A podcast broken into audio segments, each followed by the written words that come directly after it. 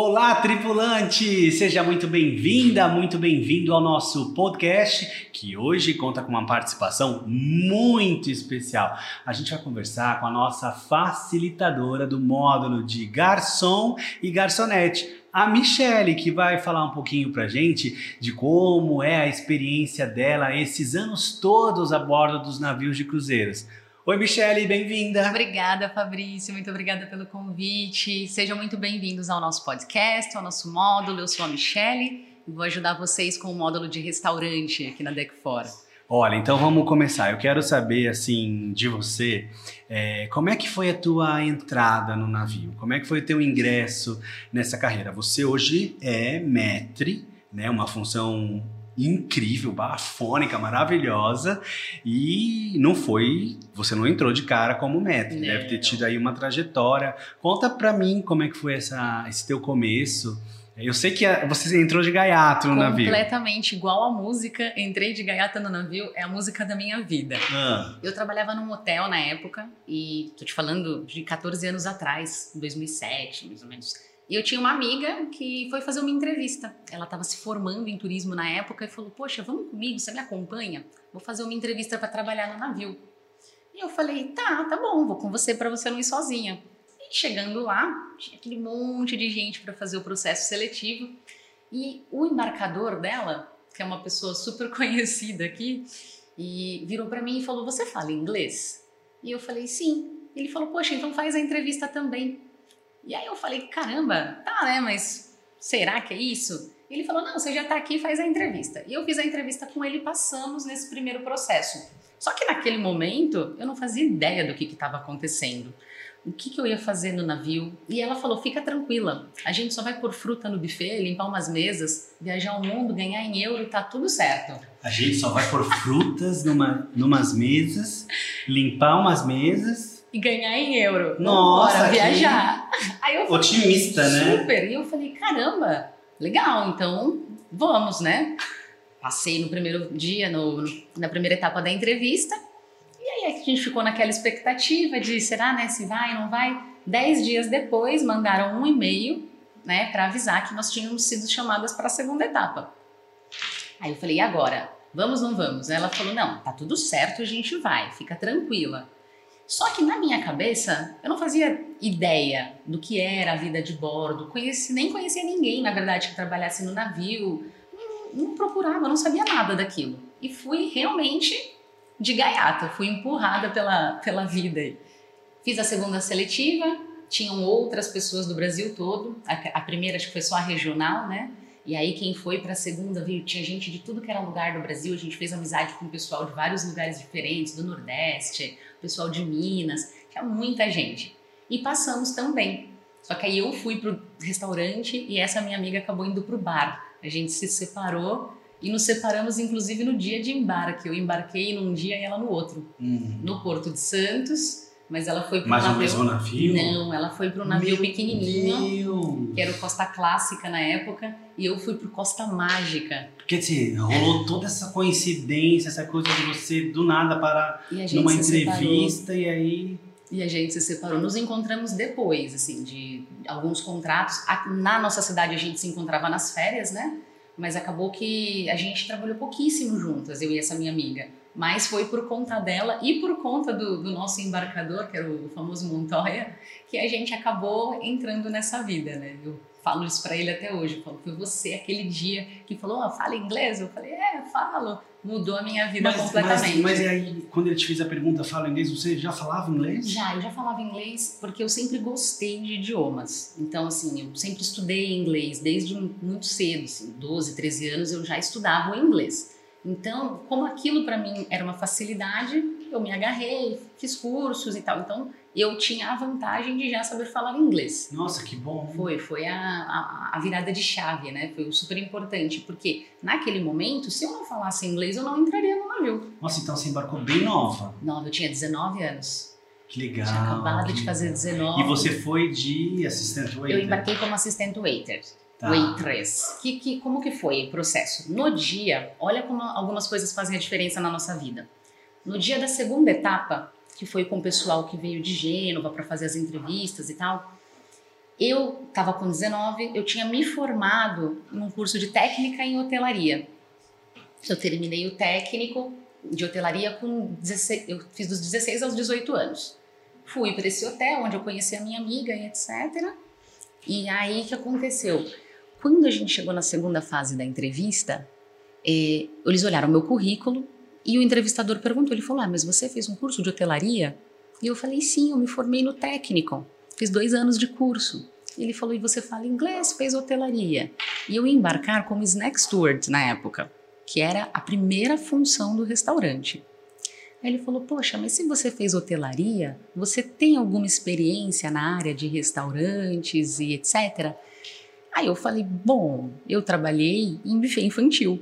Porque com 18, 19 anos é normal, uhum. né? A gente vai uhum. fazer festinha, serve salgadinho. E ele falou: tá, mas você entende alguma coisa sobre serviço de alimentos e bebidas? E ali foi a diferença, porque eu falei para ele: olha, no curso a gente teve aulas de bar, de restaurante, gastronomia. Então, assim, eu tenho muita teoria e pouca prática. Mas eu tenho certeza que isso pode me ajudar. E aí, naquele momento, ele falou: ok, você vai, mas você vai como assistant waitress, não como snack. Só que eu não tinha percebido a diferença disso naquele momento. Então, quando eu cheguei no navio, todo mundo falava, ah, primeiro contrato, você é snack? Eu falava, não, eu sou assistente. Já não entendiam já nada. Já não entendiam nada. Como assim? Essa menina chegou agora, já veio de assistente.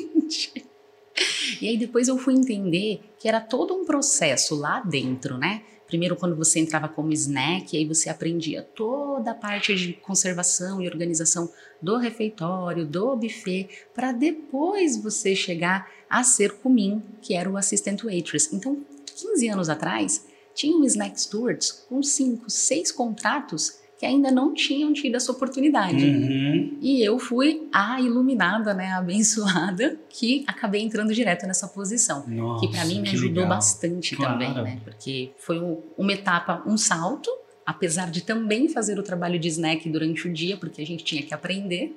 Mas você acha que foi uma falha ou foi realmente o cara identificou que não, já dá para fazer esse esse, essa função, enfim, pular essas etapas. Hoje eu entendo que, que, que, foi, que ele, ele observou pelo fato de eu ter o curso, pelo ah. fato de eu ter conhecimento sobre a área. Então, eu acho que isso é muito importante, né? A gente linkar os conhecimentos que a gente tem antes de embarcar com o que você vai fazer lá dentro. Uhum. E eu acho que naquele momento ele conseguiu perceber isso.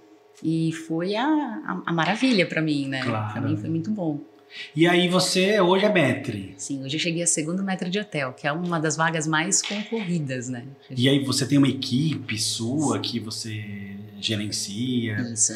Quantas pessoas são? Mas? Normalmente, vou te falar um navio médio, que tem aí 3.800 passageiros, mais ou menos, a gente trabalha com 5 metros, 5 não, perdão, 3 metros, quatro supervisores e aí embaixo deles nós temos aí 90 garçons e uns 130, 140 attendants, que variam entre snack stewards e comins, né? Porque hoje a gente mudou a nomenclatura, então todo mundo é restaurant attendant, todos os meninos mais novinhos, e eles trabalham em, em giro, né? Os primeiros a gente coloca realmente no refeitório, depois sobe para o buffet e vem para o restaurante conforme ganham experiência. Acontece, Mas é uma equipe grande. Acontece muita coisa inusitada no restaurante? Várias. Que tipo de coisa inusitada, Várias. assim, que, que pode rolar lá dentro? Situações tanto com o tripulante quanto com o hóspede. Né? Da nossa parte, assim, uma que é clássica é o fulano que não coloca o celular para despertar, né? Tá. E aí você tá naquela preparação, aquele monte de gente para olhar, cadê o fulano? Chegou, não chegou? E daqui a pouco abriu o salão, os hóspedes chegando e aí aparece a pessoa. Aí você fala: Onde você está? Meta, acordei agora, desculpa, cheguei. Só que né, seu amigo já cobriu, já resolveu a situação para ele, alguém já ligou para acordar o cara.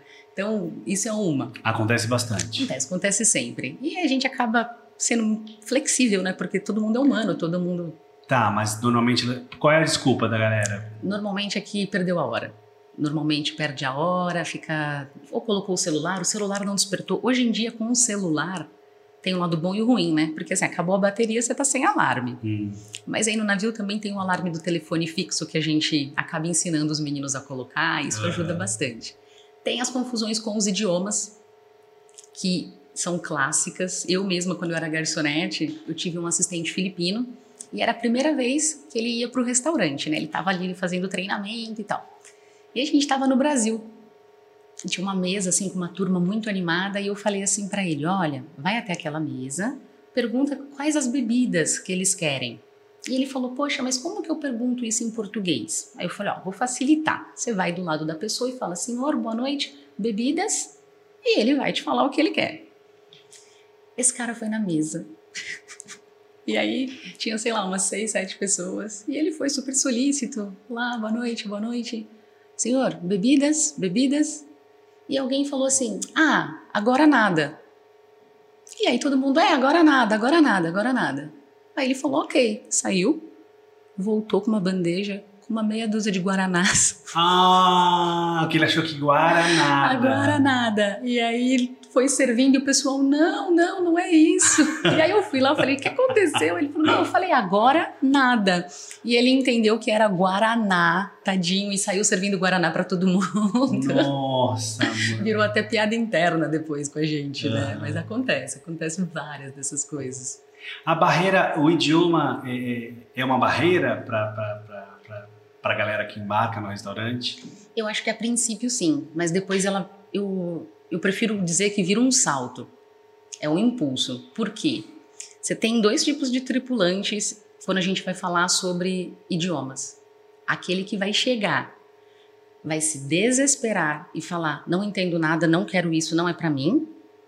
Ou aquele que vai olhar aquela situação e vai falar: "Pera aí. Eu sei o que eu tenho que fazer, não é possível que esse cara vai falar e eu não vou entender" Hum. e que vai usar dessa dificuldade para aprender mais, né? Para buscar mais informação, para questionar como eu falo isso, como eu falo aquilo. E muita gente acaba aprendendo mesmo e se virando super bem no restaurante, em qualquer idioma que seja, por ter essa iniciativa, por ter essa predisposição de, de querer aprender. E às vezes a gente aprende até com o hóspede, né? Oh, Porque eles, lógico, estão ali o tempo todo. Quando, por exemplo, eu comecei a falar italiano, eu já estava aí no segundo para terceiro contrato. Aí eu falei, opa, tenho que aprender esse negócio. Então eu dava muita informação errada. Porque por, as pessoas às vezes me perguntavam assim no buffet: ah, dove é a palestra? E para mim, palestra é, É, uma palestra uma de auditório, uma conferência. sim. Aí eu pensava, poxa, palestra, ah, deve ser no teatro ou no salão ali onde eles fazem as reuniões e mandava as pessoas para o lugar errado. Depois que eu fui aprender que palestra Era academia. era academia. E aí o dia que me contaram, eu ria, porque eu falei, gente, eu mandei tanta pessoa para o lugar errado. Eu também mandei. No começo da, da, da- minha vida a bordo, eu mandei muita gente para palestra achando. achando que era. Não, isso é, essa da palestra. E tinha a do, a do cassino também, que eu achava super engraçada, porque em italiano, cassino é bagunça, Uhum. né? É, é bordel, é onde tem zona. E cassino é o cassino. Então, onde se joga. As pessoas me perguntavam como eu chego na recepção. E aí eu falava, ah, senhora, ponte 5, passa o cassino e desce. E aí as velhinhas ficavam horrorizadas. Uma vez uma chamou o metre, falou: Olha aqui o que essa garota tá falando. Nossa. E eu, sem perceber, tava falando pra pessoa: ah, passa no meio da zona ali, desce no terceiro andar que tá tudo bem. E não, não tinha sentido nenhum, né? Era completamente errada a informação, por conta de não entender o idioma. Mas aí quando você vai pegando essas coisinhas, aí depois fica bem mais tranquilo, bem mais suave. Você. é, qual foi o primeiro ano então que você começou a trabalhar a bordo? 2007. 2007. E nesse período você chegou a morar fora em algum lugar? A, a viver alguma experiência extra no navio? Não, porque eu embarquei e aí passou. No primeiro mês, eu tava desesperada para desembarcar. Eu falava. Logo no primeiro mês? Logo no primeiro mês. Por quê? Bom, porque assim, eu cheguei lá e eu era muito novinho, eu era muito apegada à minha casa, aos meus irmãos, à família. E aí cheguei lá completamente diferente, né? Não tinha mais contato. Naquela, em 2017, 2007, a gente não tinha muito acesso à internet. Eu lembro que tinha que sair para ligar, eu saía para ligar de orelhão para minha mãe quando é. a gente chegou na Europa, tinha que ir lá colocar moedinhas e tal.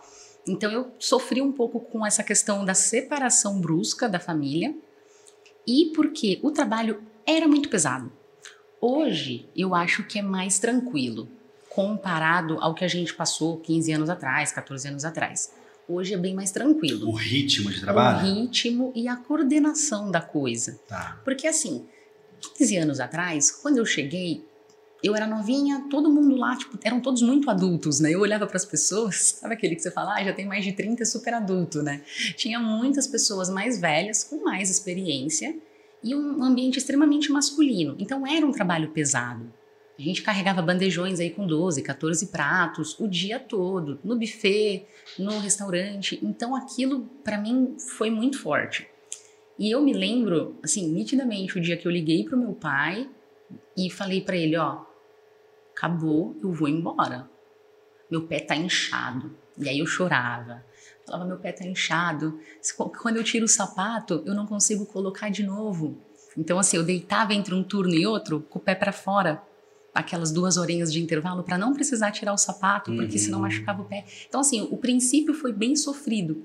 Eu não fiz muitas amizades no começo, né, porque eu ficava um pouco mais retraída. Então, eu falei, não quero mais, não quero mais, vou embora. E aí, meu pai pegou e falou: pá, peraí, quem que assinou o seu contrato? Aí eu falei: ah, fui eu. Quem mandou você assinar? Eu falei: não, ninguém. Ele falou: então, ó, você vai terminar. Termina esse. Aí, se tu não quiser voltar mais, ok, mas esse você vai terminar. E aí eu engoli o choro, né? Falei, tá bom, vou desligar que eu tenho que voltar. Voltei atrasada, fui pegar as coisas e tal. E aí fiquei, falei, bom, um eu vou terminar por questão de honra. Só que aí no meio do processo, você faz amizades. Aí você conhece outras pessoas, vai se envolvendo, aprende a gostar do trabalho. Porque quando eu cheguei, aquilo para mim era tudo um susto. Hum. Só que aí depois você vai pegando o jeito, você fala, pô, sou boa nisso aqui, nossa, isso aqui eu sei fazer. E você acostuma, né? Entra naquele ritmo e acostuma. Então, desde sempre, eu fiquei a bordo. E aí eu voltava para casa, ficava dois, três meses em casa e embarcava de novo. Dois meses de férias e embarcava de novo. E aí se foram praticamente 15 anos. Então, eu não tive outras, outras experiências além do, do navio em si e nem troquei de companhia, né? Eu tenho vários amigos que trocaram, foram para outras, estão super bem, usaram tudo que aprenderam lá quando a gente começou e aplicaram para outras coisas e eu acho incrível. Mas e, eu fiquei. E toda a tua formação na área do restaurante foi prática? Foi totalmente prática, totalmente prática. A parte do curso que eu tinha antes de embarcar, que não era específico para a área de alimentos e bebidas, todo o resto foi lá dentro, na prática, no, na, na teimosia, né? Porque a gente tem que fazer as coisas e você tem os treinamentos à parte, além do horário de trabalho. Mas foi, para mim, eu acho que foi, foi, super válido, valeu a pena sim. E me diz uma coisa, você já presenciou algum um, não vou dizer escândalo, mas alguma situação inusitada com algum artista a bordo? Porque muitos artistas embarcam, é, né? Eles fazem bastante cruzeiros, assim. Você já chegou a atender algum artista? Já. Eu já. A, a vivenciar alguma situação com eles, assim? Eu, aconteceu uma coisa, uns dois anos atrás. É, a empresa fazia o cruzeiro do, do Roberto, né? A gente pode falar os nomes? Pode, pode né? Pode, pode. a empresa fazia o cruzeiro do Roberto. E aí, na aquele cruzeiro específico, óbvio, tinha a mesa do empresário dele e tal, tinha um pessoal que era sempre VIP que estava na mesa. E esse cruzeiro foi super interessante porque o meu maître, o meu primeiro maître, falou, eu era assistente ainda, assistente maître, assistente maître D. Ele falou assim, olha só, a gente tem que servir os VIPs, né? Tem a mesa do empresário do Roberto, que é o cara que manda no cruzeiro todo. O Dodge. O Dodge Sirena, com a Fernanda Sirena maravilhosa. E aí ele falou assim: Mas a gente tem pouquíssimos garçons que falam português. E aí eu falei: Não, peraí, então eu sirvo a mesa, tranquilo.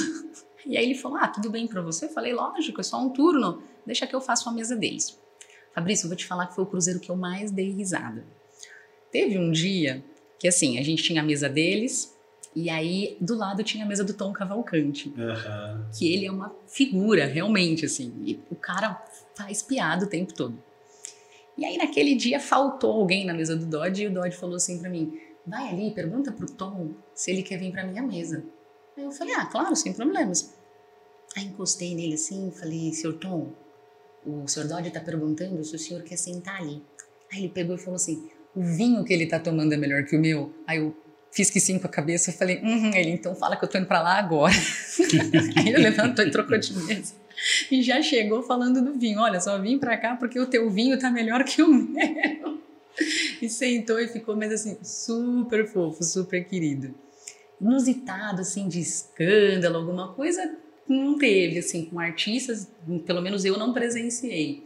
Mas esses cruzeiros eram bem bacanas. Os cruzeiros da Chile também, que tinha muita gente diferente, né? E como é que é a rotina, assim, por exemplo, vocês trabalhando a bordo, quando chega um cruzeiro temático, um fretamento, um grupo, é, muda alguma coisa na, na rotina ou... Dependendo do tipo de cruzeiro. Nesse caso, por exemplo, do cruzeiro do Roberto, que é um cruzeiro específico, onde todo o navio está fechado para eles, a gente recebe um cronograma, eles alteram bastante coisas, assim, horário de show, as atividades extras, porque vem muitas pessoas de fora para fazer parte, né, da, daquele, daquela organização.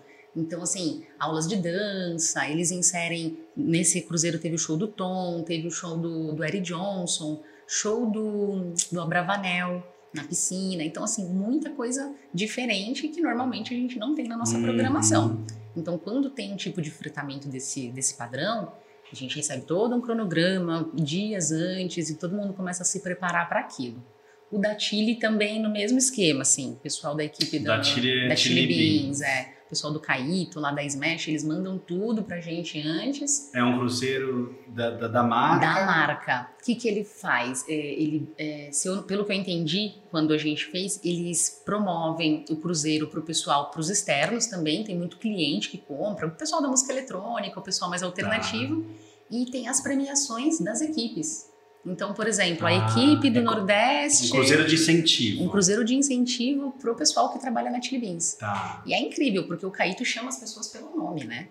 É, ele vai, fala com todo mundo, o pessoal que trabalha né, nas equipes e tal, vem, fala com ele, conversa. Ele é super aberto, super querido. Achei ele assim, o, o máximo mesmo. Muito legal servi-los, trabalhar com eles, foi bem bacana.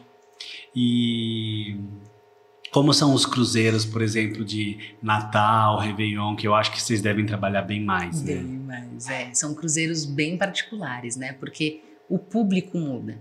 Quando você pensa num cruzeiro de Natal, você tem muita família a bordo, né? E você tem aquela coisa da questão da organização das mesas, que não pode separar as pessoas. Então, assim, a gente sempre trabalha com um pouco mais de tensão, porque você precisa que dê certo. E aí é o, é o bacana, né? Porque não é só que você precisa que dê certo porque é o seu trabalho. Você precisa que dê certo porque aquilo é importante para aquela pessoa. Né? E a gente no restaurante passa muito tempo com os hóspedes. Você vê o cara de manhã, de tarde, de noite, de tarde na hora do chá da tarde. Então, assim, você acaba querendo ou não, aprendendo um pouquinho, absorvendo um pouco da história daquelas pessoas, né? E, oh. e eles vêm contar, né? Não, uhum. porque olha, eu tô aqui com, com meu vô, com, somos em 20, somos em 15. Então, assim, eu já vi situações de famílias enormes. E como que a gente passar o Natal numa mesa separada? E você ter que fazer aquela pessoa entender a tua logística de, olha, senhora, eu só posso por 10 pessoas na mesa, não posso por mais que isso. E conseguir agrupá-los, organizá-los e na noite de Natal, na noite de Ano Novo, fazer o mais rápido possível para que aquelas pessoas saiam dali, vão aproveitar a festa e a gente fica depois para terminar e limpar, né? É. A gente não se diverte, né? O pessoal do restaurante. Menos, eu digo que um pouco menos. A gente se diverte também, porque assim, é uma equipe muito grande que trabalha junto o tempo todo. Então, eu, particularmente, nos últimos anos, assim, até no cargo de liderança e tal, a gente costuma brincar um pouco, pega o microfone, faz uma gracinha, toca a música que um gosta, para descontrair e para poder até deixar, fazer com que as pessoas se sintam realmente acolhidas, né? Porque lá dentro o que, que acontece? Você é um chefe de departamento, sim, mas você também é referência. É, então, assim, você imagina, no meu caso, tem muita menininha novinha que embarca, 19, 20, 20 e poucos anos, e eu olho para elas e falo: Nossa, se alguém tivesse me falado tudo que eu vou te contar agora, talvez eu tivesse feito muita coisa diferente. E, assim, eu tento, ao máximo que eu posso, trazer para mim, sem perder né, aquela imagem da firmeza, da, da responsabilidade, porque eles têm que entender isso também, que até um certo ponto é trabalho mas que se eles precisarem de alguma coisa, por qualquer motivo, que a gente possa ajudar, isso também é feito de uma maneira muito pessoal. Você nunca pensou em, trocar de departamento? Honestamente, não. Porque quando eu entrei para o restaurante, assim, depois que passou a fase do choque, eu me apaixonei tanto pelo departamento, mas tanto, que eu não fazia ideia do que era aquilo. Eu brinco que eu falo que para você trabalhar no restaurante, para você ser garçom, você tem que ser um pouco de tudo. Porque você vai atender várias pessoas de vários lugares diferentes e cada uma com um costume. E você percebe coisas quando você está trabalhando, servindo comida para as pessoas, porque pensa assim, quando você pensa em comida, o que é que te vem? Qual é a sensação? Pô, comer é uma coisa boa, é uma coisa gostosa, uma coisa, né, que a gente, além da necessidade, a gente faz por prazer. Comer com alguém que você ama, comer do lado da sua família, é cinco vezes mais importante. Então eu acho que quando você faz parte desse momento das pessoas, você é a pessoa responsável a trazer o que ela vai comer, eu acho que tem um significado muito maior. E aí você vai percebendo pequenas coisas, né? Porque assim, eu recebo, sei lá, milhões de passageiros num ano. A gente às vezes não se apega tanto a nomes, né, ou a fisionomias, mas aquela pessoa vai lembrar de você. Daqui a 5, 10 anos, ela vai falar: Nossa, quando eu fiz o cruzeiro, quando eu era, sei lá, com a minha família, tinha o, aquela menina. O garçom é sempre, a, provavelmente, a maior memória que a gente leva de qualquer eu acredito que sim. hotel, é, navio. Eu, eu tenho, eu tenho para mim que sim. Você tira foto com o garçom eu, eu embarquei com 17 anos a primeira vez, eu era um moleque, fui com os meus pais. E eu tenho até hoje a lembrança do meu garçom, assim, das brincadeiras. É o que faz mágica, né? Isso, isso. E foi incrível, assim, foi... É, é, Vincenzo, nunca vou esquecer o nome dele, assim.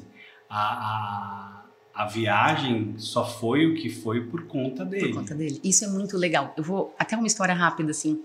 É, alguns anos atrás, no meu segundo, terceiro contrato, enfim, eu servi uma família eram duas mesas, ficou muito marcado. Tinha muita criança, tinha uma turminha assim de crianças, tanto que a gente separou os adultos, né, dos pequenos. E aí, quando eu servia a mesa deles, eu trazia lá aquele bando de batata frita, frango à milanesa, arroz, feijão no pote, era uma loucura. E a gente brincava, porque antes de embarcar no hotel, eu era da equipe de lazer, né, do Softel Jequitimara. Então, eu era babysitter, mas fazia também a parte da animação infantil. E aí eu falava para as crianças, olha, quando eu estiver chegando com os pratos, vocês têm que chamar meu nome, tia Michele, tia hum. Michele. E isso ficou gravado. Foram embora, acabou o cruzeiro, ok. Te falar que uns três anos atrás, estou lá no restaurante, temporada brasileira, passo né, já na função de maître, de assistente maître, você vai de mesa em mesa, né? Às vezes no primeiro ou segundo dia do cruzeiro a gente não consegue, mas depois você tem ali cinco dias e eu vou de mesa em mesa para me apresentar, saber se está tudo bem e, né, questionar. E parei numa mesa que tinha, assim, já uns rapazes, umas mocinhas, assim, com o vô, o pai e a mãe. Falei, oi, tudo bem? Boa noite. Eu sou a Michelle, eu sou a responsável aqui do andar.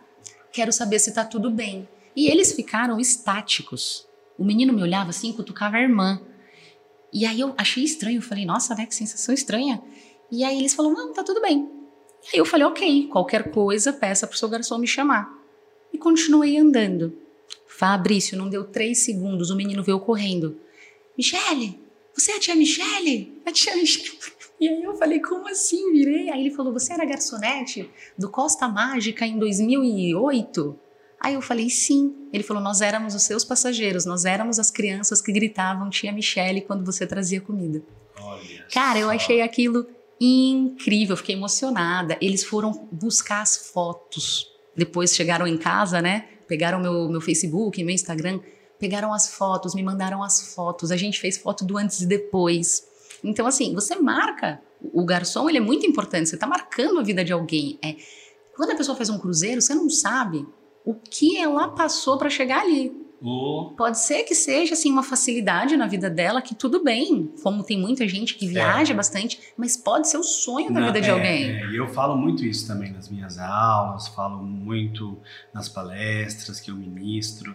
A, a, a, a gente, né, o tripulante, tem que ter muita consciência do papel que ele, que ele exerce a bordo, porque Eu, eu já peguei casos, por exemplo, de famílias que estavam indo a bordo e, sei lá, a mãe estava passando por um câncer terminal e ali era uma viagem dos sonhos, Exato. era a última viagem. E várias outras situações parecidas, assim, às vezes com finais felizes, né, de, de ser a, a, um cruzeiro de celebração, de comemoração, mas ainda assim é sempre por conta de uma história de superação, Exato. uma história de dificuldades, né, que envolvia muito sentimento. E às vezes a pessoa acha que é só chegar lá, servir, ou não ela, é isso. Né, não é. Tem, tu, tem toda essa carga, né? Que a gente precisa ter sensibilidade para poder absorver, né? E, e, e oferecer um, um, o, o que realmente o cara veio buscar, né? Eu costumo sempre dizer sim, superando as expectativas, né? Porque só entregar o que o cara veio buscar, ok, bacana. Mas você superar as expectativas é muito melhor. O up, né? né? É, é incrível. E a gente trabalha com memórias. Então, você vai superar e gravar naquela pessoa para sempre a tua imagem, a tua mensagem. Eu acho que isso é muito bacana. Dá muito apetite para quem trabalha no restaurante? Dá. Olha, deixa eu falar, meninos e meninas, a gente não pode comer no restaurante, tá? Só que não. Dá, porque assim, eu acho que no começo, principalmente, né? Quando você não conhece muitos pratos, você quer experimentar tudo, você quer, nossa, você quer beliscar tudo, quer comer tudo. E assim, tem uma facilidade, né? A comida tá ali na sua frente, hum. você tem um acesso, faz amizade com o coleguinha que é da cozinha, e as coisas vão acontecendo. Depois de um tempo, você meio que cansa é, da, da mesma, né? Porque assim, o cruzeiro repete, o cardápio repete. Né? O cardápio vem normalmente de fora, a agência define, a empresa define. Então, ó, segunda-feira, dia de embarque, a gente serve quiche Lorraine, a gente serve atum e etc. Então, na próxima segunda, no próximo dia de embarque, a normalmente é o mesmo cardápio. Tá. A não ser que tenha uma mudança de temporada ou uhum. uma mudança muito grande de, de nacionalidade a bordo. Tá. Porque o chefe, tanto o chefe quanto a empresa, eles trabalham muito em cima disso, né? O que, que a gente vai ter a bordo? É um cruzeiro com mais passageiros asiáticos, por exemplo, do que europeus? Então o cardápio ele vai ser mais voltado a né, cozinha à asiática. cozinha asiática. Vai ter também para os outros hóspedes, mas eles ministram as porções. Então, assim, depois de um período, você meio que fica com uma vontadezinha de comer fora, você já quer sair para comer. Mas a princípio. Compensa sair para comer fora? Depende, porque eu acho que sair para comer é uma experiência, né? Às vezes você sai para comer em algum lugar diferente e nem é tanto pela comida, é mais pelo fato de sair um pouco, respirar, colocar o pé no chão, né? Aí sentar tranquilo e ser servido também, porque a gente gosta de ser servido, uhum. a gente gosta de ser mimado e a gente fica chato, né? Que aí depois você fala, hum, será que eu faria que nem esse garçom? Não. É que comer fora, lá fora, é, é, custa bastante, é, né? Custa então, um pouquinho mais. A galera que tá indo para juntar uma grana tem um pouco de dificuldade, né? Tem, tem porque... um pouco de dificuldade porque os valores são bem mais altos, são. né? Além de serem altos, né, é tudo muito gostoso. Então fica um pouco meio. É, fica um, um, uma tentaçãozinha é. aí, né? Eu acho que se você se organizar bem, dá dá para sair, assim, uma vez por cruzeiro para comer alguma coisa. Qual a comida que você prefere? Qual lugar que você prefere Ah, comer? eu gosto muito de sair para comer na Grécia. Ah, a gente estava até falando disso agora há pouco, porque eu adoro, tipo, as saladas gregas, eu gosto da maneira como eles fazem a comida, aqueles giros, eu saía para comer giros toda semana. Então, sentar tranquila, tomar aquela cervejona, né? E ir comendo. Ai, gente, deu até água na boca aqui agora. Eu podia hum. viver de salada grega, de queijo feta, sou apaixonada, é muito bom. Pois é. E, e, e, e para criançada no navio, como é que é o trabalho de vocês, do garçom, da garçonete, para as famílias que têm crianças? Então, é muito bacana porque, primeiro, é, você tem que se conectar e entender né, como que é o relacionamento daquela família com aquela criança. Porque a criança no Brasil, ela tem um estilo, né? O pai e a mãe meio que às vezes já estão preparados, já, já levaram a comida dela, a gente só tem que esquentar, ou pedem coisas que a gente já está acostumada, que é mais simples. As crianças de fora são um pouquinho diferentes. Por exemplo, as crianças italianas, eu já vi criança de 2, 3 anos pedindo prosciutto para comer. E a mãe dando. Então, assim, você tem que primeiro entender ali o que, que eles querem. Prosciutto é, é presunto, presunto cru, Parma. Isso, ah, presunto, presunto de Parma. É. Tá. Então, assim, são hábitos completamente diferentes dos nossos. Mas eu acho que é super importante que o garçom entenda que a criança é sempre a urgência. Por quê? Você colocou alguma coisa para aquela criança pintar, rabiscar e comer, depois em seguida, você ganhou o pai e ganhou a mãe. Tá. E aí o cruzeiro, o jantar deles vai ser mais fluido, mais tranquilo, né? Então, a, as crianças têm que ser levadas sempre como prioridade. E para os garçons é até bacana, porque assim, eu acho, né, que pelo menos era um sentimento que eu tinha. Quando eu ia servir uma família com crianças, eu costumo pensar, poxa, podiam ser as minhas sobrinhas, podia ser a minha mãe com a gente. Então, você tenta realmente colocar uma urgência naquilo e um, um afeto, né? Claro. O garçom para, brinca, leva o lápis de cor. Tem garçom que leva brinquedinho, tem brinquedo. Você abre o, o cara tem a bolsinha ali com brinquedinho, com carta, para fazer mágica, para ganhar realmente o, a atenção e o carinho daquela criança, porque no final isso é sempre recompensado de alguma forma, ou com um serviço mais tranquilo, né? Ou até de repente com um agrado, com alguma coisinha, com uma caixinha, porque você acaba marcando aquelas crianças de alguma forma e para os pais isso é importante. E, e vocês que trabalham num restaurante, por exemplo, conseguem. é, Eu já vi, hein, É. nos meus navios. é, A galera chega no refeitório lá da tripulação, tudo com, com uns pratos diferentes, uns clochês lá. Eu falo, nossa, que inveja, eles estão comendo tudo comida do restaurante. Deixam para comer no final, mas comem só comida de passageiro. Então, é, é, não é, né? Assim, teoricamente, tem muita coisa que não pode, mas que a gente também não vê, né? Ah. Finge que não vê. Então, assim, como você tem uma facilidade, tem muito esquema. As pessoas às vezes descem com os pratos e acabam comendo comidas diferentes mesmo, porque quando a gente chega, às vezes no refeitório, o horário já foi, né? Do Uhum. o horário da, Tá. da refeição, porque a gente brinca que tem o waiter sitting, que é o horário dos garçons. Então, assim, Que costuma ser qual horário? Costuma ser mais tarde. Então, assim, o café da manhã dos waiters, dos garçons, se teoricamente o pessoal abre às seis, das seis às oito e meia, das seis às oito, o do garçom é oito e meia até nove e meia. É sempre o último horário. Depois, sempre depois do hóspede. Exato, porque a gente primeiro serve os hóspedes e depois desce para comer. Então, claro que tem um cozinheiro, tem ali a comida específica, né, do nosso refeitório que seria pra gente, mas tem sempre uma facilidade ali de descer com um pratinho ou outro e o pessoal realmente desce. Uhum. Desce e senta para comer. Não dá problema, até porque é melhor do que sobrar, né? Depende muito, depende muito. Algumas empresas hoje em dia mudaram essa, essa estratégia. Por exemplo, a empresa que eu trabalho, o que, que eles fazem? Quando tá terminando, eles já a cozinha, o próprio chefe já pega tudo aquilo ali que teoricamente sobrou, que não foi tocado, e leva para o nosso refeitório. Hoje isso acontece.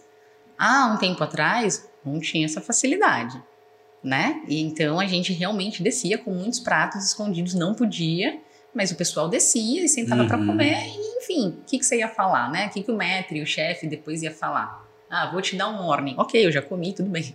o maître uma vez me pegou comendo no restaurante. Nossa.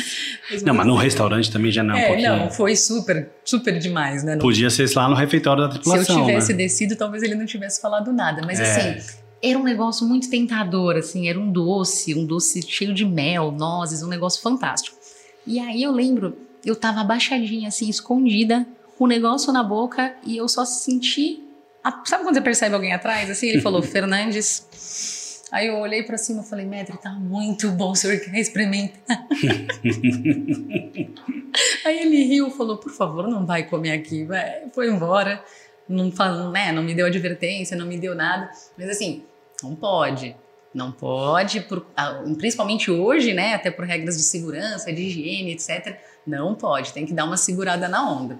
Mas muita coisa eles levam pra gente no refeitório sim, então você acaba ali, né, comendo também da comida do hóspede de uma certa maneira, dependendo do horário que você desce pra comer. E como é que é, por exemplo, a venda? Porque vocês não, devem só servir, né? Vocês precisam vender vinhos, Sim. serviços, enfim. É, como é que funciona? Então a gente tem metas, né? Ah, é? de me- metas de venda e eu costumo trabalhar a bordo. A gente até brinca que é o, é o, off, da, o off da venda. Por quê? Em relação aos dias offs dos garçons, por exemplo, às vezes a gente consegue organizar na escala de pegar ali 20, 30 pessoas e deixar a tarde livre para que aquela pessoa trabalhe de manhã, descanse de tarde e volte só à noite. Só que vocês têm que, né? A gente tem que levar em consideração que o serviço do navio não pode parar. Então, não dá para fazer sempre. Às vezes você consegue ganhar um dia desse por mês, mais ou menos, Hum. né?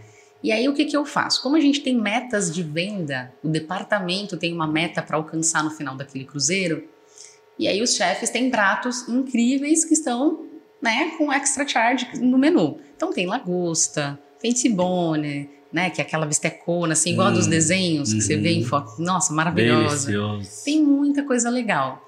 A empresa que eu trabalho, até o sorvete, que é o gelato, original, italiano, que eles fabricam a bordo, hoje é vendido, não é mais servido no menu. É, bem, bem O sorvete? É, hoje sim. A sobremesa? Sim, porque nós temos outras sobremesas. Todos os dias tem três, quatro opções. Ah, Mas aí se você falar, ah, eu queria um sorvete de pistache para o meu filho. Claro, senhora, sem problemas. Ele custa apenas 4 euros. nossa! E aí você vende. Por quê? O sorvete, dentro da empresa que eu trabalho, virou uma marca. Eles agora fabricam a bordo. Então, Mas a assim, marca a é... marca chama Amarillo. Não, me conta, agora fiquei encasquetado com essa história do, do sorvete. Eles vendem o sorvete. Pois é. Como a empresa percebeu que é uma coisa que realmente sai muito, há alguns anos atrás, quando eles deram uma repaginada na imagem da empresa, eles criaram produtos para serem vendidos a bordo. Então, assim, o que, que a gente pode vender com uma qualidade excelente e que todo mundo gosta, é barato e sai bastante? Sorvete. Então, eles tiraram tanto o, o sorvete tradicional como o gelato, né, que é o sorvete Uhum. italiano, que assim, a, a diferença de um para outro é que um é com leite, o gelato é com leite, o sorbet é com fruta e água, né? Tiraram do cardápio e colocaram, criaram essa marca e criaram a gelateria, que é a venda. Então você vai realmente em uma sorveteria, em uma gelateria italiana, ali no deck, que tem a vista pro, pro mar, na lateral, e você pode tomar o seu sorvete ali, comer seu crepe Não, tudo a bem. pagamento. Mas não tem nenhum dia que, que um petit gâteau, As- alguma coisa que É bem te- mais difícil. Bem mais difícil. Às vezes tem alguma coisa no cardápio, mas assim, Nossa. nesse caso é a venda. Então, eles impulsionam dessa maneira. Como que a gente costuma fazer no restaurante? Se eu sei que eu tenho que bater uma meta X e eu tenho 90 garçons trabalhando, servindo daí um total de mais de 3.500, 3.600 pessoas, essa meta tem que sair de algum lugar. Então, antes de abrir, eu chamo o pessoal, falo: gente, queria falar para vocês que eu acordei de bom humor. Quem vendeu hoje cinco lagostas, amanhã tá de folga. e aí é uma loucura, porque aí os meninos realmente, isso te incentiva a vender. Aham. Quando eles vendem as lagostas, não é só o departamento que está ganhando. Eles também têm comissão de vendas. E isso que eu queria saber. Então, é, é, eles vão ter o salário fixo Exato. e aí a comissão em cima das vendas Das vendas de produtos e dos vinhos. e mais as gorjetas. E mais as gorjetas. Tá. Então Ah, é. é bacana. Quanto mais lagostas você vende, quanto mais sorvetes você consegue oferecer para sua família e vender, né? Ou também os outros produtos que a gente tem, maior só é, fica a sua comissão. E aí você ainda de quebra, quando eu, pelo menos quando eu tô ali na direção, ainda ganho uma folguinha, né? Ainda ganho um dia ou até dois de, de folga durante a tarde. Aí a gente remaneja para poder liberar eles, para honrar, né? A palavra que eu dei. Eu sempre tive a impressão de que o garçom, a garçonete no navio, é o cara e a pessoa que mais se ferra. Porque 24 horas trabalhando, carregando bandeja, e o café da manhã começou, e aí o almoço já tá rolando, aí já começa a preparar o chá da tarde, aí já tem que pensar no, no, no, no- no- jantar, aí do jantar o buffet da meia-noite, e aí já tem o povo já se- se acordando para ir começar a preparar o café da manhã do dia seguinte. Meu Deus, é uma agonia, um desespero. Como é que funciona essa rotina de vocês? Tem que ter muita organização, Fabrício, muita organização. Por quê? São realmente muitas pessoas e muitas atividades simultâneas, né? Então, você tem que dividir bem a equipe para que tenha gente suficiente trabalhando o tempo todo. Porque é bem isso, o restaurante não para. Tem os meninos que ficam até de madrugada, tem o buffet da madrugada, né? Que começa meia-noite e acaba às seis da manhã. Então ali tem um supervisor, ali tem, tem gente trabalhando, tem atendente, servindo, limpando mesa também, do mesmo jeito. Então você tem que saber realmente dividir muito bem as equipes para que todo mundo, né? Quem vai para esse segmento tem que tem que ir preparado. Pronto, né? Preparado, porque assim, não é brincadeira. Não dá pra, pra pular no meio do barco, assim, lá no meio da, da, E é até, eu até brinco às vezes com isso. Às vezes a gente, um exemplo, tem uma festa. Tamo lá na Crupari, tá todo mundo se divertindo e super legal. Ok, eu também adoro. E aí, às vezes, você vê que tem alguém que já tá um pouquinho mais, né? Eu hoje, como não fizeram isso comigo, chamo de canto, falo, amiga, vai dormir, porque amanhã você entra às seis da manhã. e assim, se aquela pessoa não for trabalhar no dia seguinte. Ok. Não, não é, porque assim, é um que desfalca na tua operação. Ah, se aquela Entendeu? pessoa não. Se aquela pessoa não consegue se apresentar. depois se apresentar no trabalho, você desfalcou ali e assim, vai fazer? Vai acontecer? Vai, só que bem mais apertado. Então, o, o garçom, a garçonete, ele realmente sempre tem uma atividade para fazer. Mas o povo, assim, o, o, brasileiro não pensa muito nisso não, né? Eu acho, eu acho que a gente tem uma imagem errada a bordo. É, os brasileiros, na minha opinião, são os melhores. É. Quando você sabe ganhar o respeito deles. Tá. Porque assim, é realmente difícil, é, um, é uma nacionalidade difícil de liderar, né? Porque assim, a gente é muito livre. E o brasileiro tem muito isso de, poxa, por que comigo? Né? O do porquê eu. Mas nos últimos anos, vou te falar assim que de cinco, seis, cinco, seis anos para cá, eu encontrei assim brasileiros incríveis que também davam de vez em quando um trabalhinho aqui e ali, uma dorzinha de cabeça, às vezes não aparecia e tal. Mas assim, quando você entende no que, que aquela pessoa é boa ou o que ela gosta de fazer, hum. ele se entrega para o trabalho e se entrega para você de uma maneira assim fantástica. Eu tinha umas meninas, pode falar nome? Pode, né? Pode. A Cacau, até a Cacau, depois eu vou, vou falar para ela. A Cacau, ela é uma menina fantástica, doida de pedra. Só que assim, dava muito trabalho para trabalhar de manhã.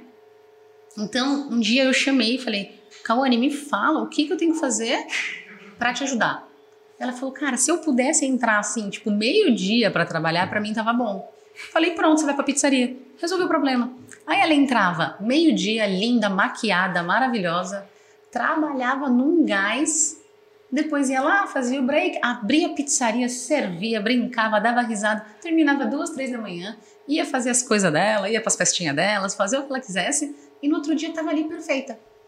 Então, eu acho que a gente tem uma imagem muito errada de que o brasileiro é, não, não gosta de trabalhar ou que não faz as coisas direito. Não é bem por aí. A gente trabalha pra caramba, a gente gosta muito do que a gente faz. Só que tem essa questão: quem é que está te liderando? Porque no fim das contas, a gente não olha para aquela pessoa, ah, é, é chefe.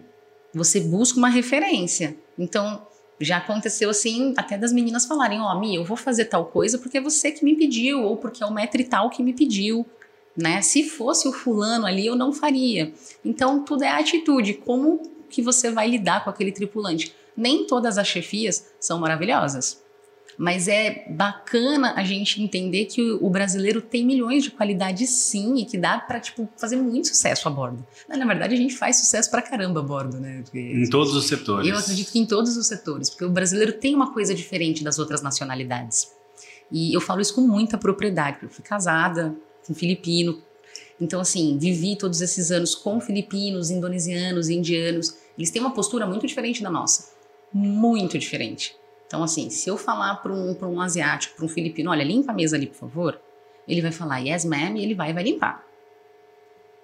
E aí, daqui a pouco, né, você vai ali de novo, na terceira, talvez ele até tente te enrolar, mas ele te viu, é aquela coisa, né, do, do, do comando, ele vai vai fazer. O brasileiro já é um pouco mais diferente. Você fala, pô, limpa ali pra mim, caramba, mas tu só pede pra mim, né, mas por que eu? Eu falo, cara, tem Isso. que ser você, tem que ser você, porque ó, essa estação é tua, essa estação é tua responsabilidade. Se der BO aqui, eu vou voltar para falar contigo. Então, assim, você muda a linguagem. Muda a linguagem, muda a forma, né? E aí, depois que eles se entregam, é sucesso. Realmente, nos últimos anos, eu encontrei brasileiros assim tops que eu queria ter todos eles em todas as equipes. O, o restaurante não é o único local de trabalho dos garçons, das garçonetes do navio, né? É, é, a, vocês têm um, um itinerário, assim, né? Sim. A piscina, às vezes vira buffet. Exato. É, no embarque, no desembarque, vocês às vezes precisam oferecer cafezinho, Exato. chazinho. Bom, tem a galera do bar também, né? Mas vocês também estão juntos. A gente também faz toda essa parte junto com o pessoal do bar. Então, assim, tem embarque, um dia que tá muito calor, a gente vai montar uma estação de suco e água na frente da estação de embarque. É, dia, o- no dia principal, o embarque principal, né? Os garçons, eles estão ali com uma mesinha de vinhos, com uma mesa das lagostas, já para mostrar o que, tem a ser oferecido a mais no nosso departamento, E isso tá dentro do, do- dentro do nosso cronograma.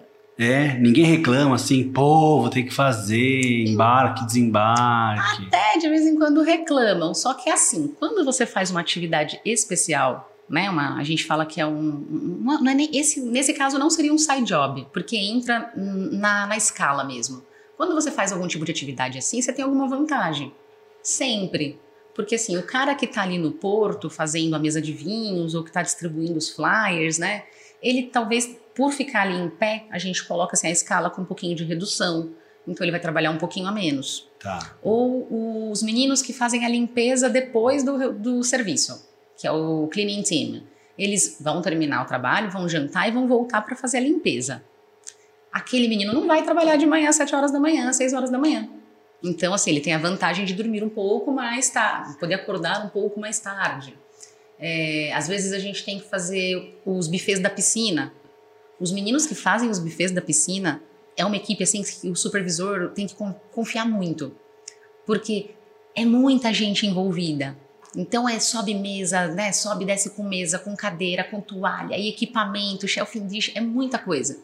Aquele cara é um cara que ele sabe que se hoje, por um acaso, ele precisou ficar um pouco a mais e amanhã ele precisa no Porto X fazer alguma coisa na rua ou até dormir um pouco mais, ele vai ter essa liberdade de falar, mestre, olha, e você fala, não, é o menino do buffet, é o cara que, que me ajuda aqui, tranquilo. Então, assim, você vai ganhando confiança, né? E tendo algumas pequenas vantagens no geral. Tudo bem trabalhar é, só no restaurante, pode ser, ou só no buffet, pode ser também. É bacana. Só que você vivendo, fazendo essas atividades extras, você acaba tendo experiência de encontrar mais hóspedes, de falar com mais pessoas e fazer muita amizade com os outros departamentos também. Então eu acho que vale a pena. Você é, já fez alguma temporada que tenha um, um cardápio muito é, exótico?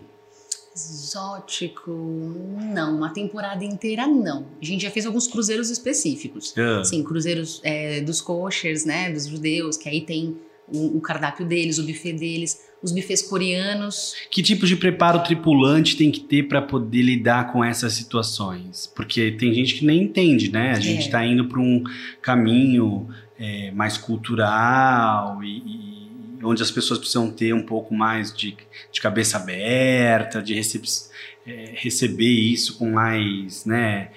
é, é, é, tranquilidade mesmo, né? E entendimento, possibilidade de, de, de, de, de entender coisas diferentes, culturas diferentes. E eu lembro que no começo, assim, do, do- da minha vida a bordo, quando apareciam esses, essas situações, existia muita resistência das pessoas de entender. Às vezes até num temático, assim, é, nossa, por que, que vai mudar todo o processo agora? A gente já estava acostumado e tal. Então, às, às vezes, alguns tripulantes tinham um pouco de resistência do que era novo. Ainda tem um pouquinho, né? Até porque os próprios tripulantes são de lugares diferentes. Então você tem que unir tudo isso, né? De fazer com que eles entendam de que é importante. Por exemplo, quando você pega um cruzeiro, como eu estava um tempo atrás, onde a gente tinha muitos judeus a bordo, grupos, grupos de judeus. E eles são pessoas incríveis. Só que na sexta-feira, na hora que eles entravam pro restaurante, tinha que ter o pão específico na mesa, que fugiu o nome agora, o vinho específico na mesa, é, porque o rabino deles ia fazer a oração X, isso tudo dentro do restaurante. E o pau comendo, as coisas acontecendo, e lá o rabino organizando, fazendo a oração deles e tal, tal, tal. E pro garçom, aquilo gera um desespero. Gera. Por quê? A gente trabalha com relógio. Então, assim, o garçom viu que ninguém sentou o bumbum na cadeira, ele já fica desesperado. Mestre, eu preciso tirar o pedido, eles não sentam, eles ainda estão rezando. Eu falo, se fosse tu rezando, tu ia fazer o quê? É, não, então. Falei, então fica quieto aí, espera. Tem que esperar. Por quê? A gente às vezes não entende, não sabe os porquês daquilo. Então, assim, são viagens culturais mesmo. Já aconteceu, por exemplo, cruzeiros com muitos indianos a bordo. Hum. A galera come com a mão. Entendeu? Você coloca os talheres, você coloca a colher, etc. Meu, eles não estão nem aí que eles estão no restaurante. Eles vão comer com a mão. É a maneira que eles comem. E ok, é cultural isso, é deles, né? E a gente tem que observar, absorver e de repente tentar entender. Ou, cara, ignora e continua fazendo teu serviço, mas assim, faça teu serviço correto para que aquilo não atrapalhe o momento daquelas pessoas. Porque no final das contas, sim, até nós somos, nós brilhamos no salão, mas é o hóspede que é o mais importante naquele momento. A gente está ali para servi-los, né? E para fazer com que eles se sintam bem também e nem se sintam constrangidos por, por nada. Você já teve gente da tua equipe que é, ou que não fosse ainda da sua equipe, mas que decidiu, assim, no meio do caminho ir embora, abandonar, Vários. achou que aquilo era uma loucura. Eu já vi gente entrar no navio e sair no mesmo dia. Sim, assustador, né? E, E Eu- por quê? Ao, ao- ao que você atribui isso? Eu acho que é o, é o impacto emocional, assim. É, quando eu cheguei, eu lembro que eu levei uns 10 dias para entender o caminho para ir para minha cabine. eu ficava perdida. Fechava as watertight doors, que são as portas, né, estanques. Fechava aquelas portas e eu falava, Senhor, como que eu chego? então, eu acho que é muito de resiliência. É, meu primeiro dia no restaurante, eu parada com a bandeja, eu perguntava assim... Esmeralda ou Portofino, que eram os restaurantes, né? Aham. O menino perguntava Esmeralda ou Portofino? Eu falava Esmeralda, ele falava vai pra frente. Ah, porque eu não sabia me direcionar. Eu acho que quando você entra e não é acolhido da maneira que você espera, porque assim, que fique claro, as pessoas embarcam é, achando que é muita festa, muita bagunça e tem festa, tem bagunça, tem muito prazer, muito divertimento, mas tem muito trabalho. Então, assim, você tem que estar preparado para isso. E eu, eu lembro dessa, desse rapaz que ele chegou, ele fez toda, entregou a documentação, tal, tal, tal, pegou o uniforme, se apresentou no restaurante, acho que a gente estava no Rio de Janeiro. Se apresentou, expliquei e tal, coloquei ele com mais dois meninos para ver onde pegava o pão, onde se organizava. Aí ele bateu na porta do escritório e ele falou: Não, não é isso. Falei, oi? Ele falou: Não, tô indo embora, desculpa, tô indo embora. Falei, cara, você chegou hoje, você não tá 24 horas aqui. Ele falou: Não, não, não é para mim. E foi, não, sabe? Pegou as coisas dele e foi embora. Passou no crew office, pediu o desembarque, foi embora no mesmo dia. E já vi gente ficar. E eu não sei se, se vocês faziam isso quando vocês entraram. Quando entra alguém novo, sempre tem as apostas, né?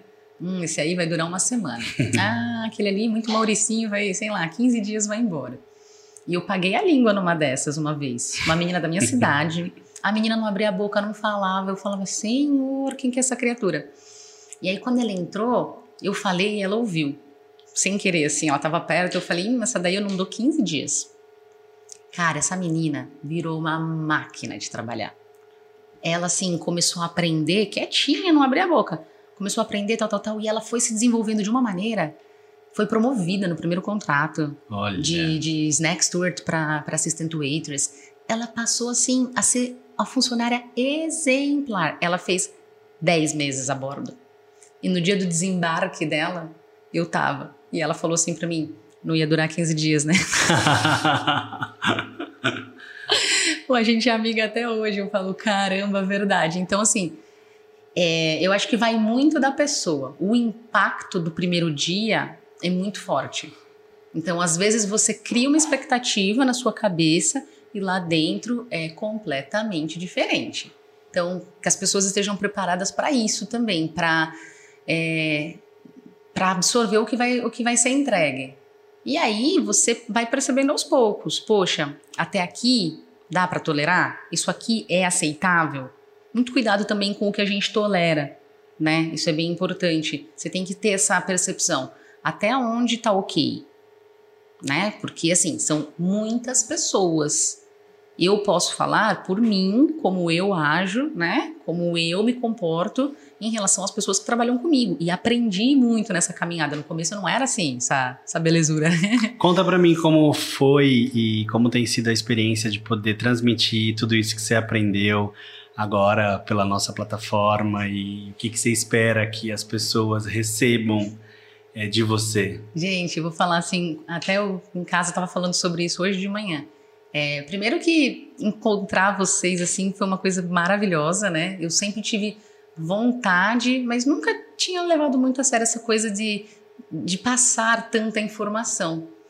E fazer esse projeto, fazer parte desse projeto com vocês, de poder passar todas essas informações que eu não tive, eu acho que são extremamente essenciais. Porque as pessoas, às vezes, é, criam uma imagem do que vai acontecer com a vida delas depois de um navio de cruzeiros e chega lá, você acaba, poxa, por, por bobeira, se decepcionando ou, sabe, perdendo o, o tesão de fazer aquilo, perdendo a vontade. E não é, não é só isso. Lá dentro, a gente cria conexão com pessoas. É, as pessoas precisam de outras pessoas e é importante que a gente tenha isso muito claro. E hoje, para mim, poder falar assim de todas essas coisas é muito gratificante, porque eu acho que se 15 anos atrás alguém tivesse me pego pela mão e falado, Mi, olha, assim, assim, assim. Ou, ok, faz isso, né? Isso aqui não, isso aqui pode, isso aqui não pode. Talvez tivesse sido, o começo tivesse sido um pouco mais suave. O começo foi muito duro, né? Depois você acostuma, a gente brinca, depois você vai enrijecendo, você começa a ficar mais malandreado, você vai mudando as suas atitudes. Mas o começo é, é muito importante. E para mim, assim, é, como eu marquei muito nova, vou passei um terço da minha vida a bordo. Então hoje eu paro, eu penso nisso, eu falo, caramba, né? Praticamente tudo. Eu fui criança, fui adolescente, fui pro navio. então, você, tudo isso que eu vivi tem uma intensidade, né? Das amizades, das pessoas que a gente conhece, dos lugares que você vai. E aí você tem que entender o quanto isso é válido e o quanto você pode ajudar os outros de repente compartilhando tudo isso. São coisas pequenas, mas todo dia é uma lição que você aprende. Todo dia e das pessoas que você menos espera.